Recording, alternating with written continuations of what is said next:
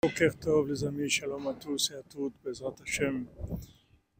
Que cette pluie-là de bénédiction, elle amène, Bezrat Hashem, la refoua pour le monde. La refoua pour le monde. La délivrance, refoua ta nefesh, ta gouf. Bezrat Hashem, la guérison pour tous les malades, dans tous les domaines.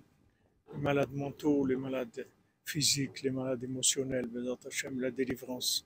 Une bonne parnassa, de la joie de vivre, Bezrat Hashem. Alors Rabbeinu dit que le Zohar, le Zohar il dit que les vêtements qu'on fabrique pour l'âme avec le vouloir, ils sont plus grands que les vêtements qu'on fait avec les actions.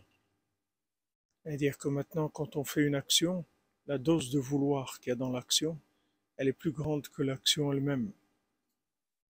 Comme on voit maintenant que le premier temple, il a été détruit, le deuxième temple, il a été détruit. Le troisième, il sera éternel. Pourquoi? Parce que c'est le résultat du vouloir. C'est Hachem qui va le faire, c'est pas nous qui allons construire le troisième temple. Et aujourd'hui, qu'on est mamash à la fin, qu'on est très proche du Mashiach, ce qu'Hachem il veut, c'est que notre vouloir il soit sincère. Il veut que nos actions, elles soient baignées dans du vouloir. C'est ça le principal. Donc il faut développer le vouloir, ce ratson-là, ce vouloir qui est, qui est la couronne, le keter, qui est la chose la plus élevée qui est dans la cinquantième porte, le vouloir. On veut.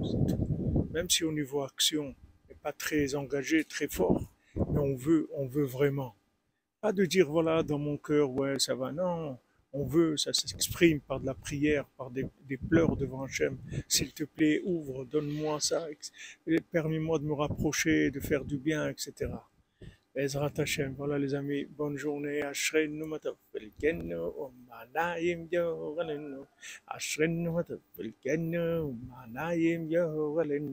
Bonne journée, de bonnes nouvelles, Hashem, portez-vous bien.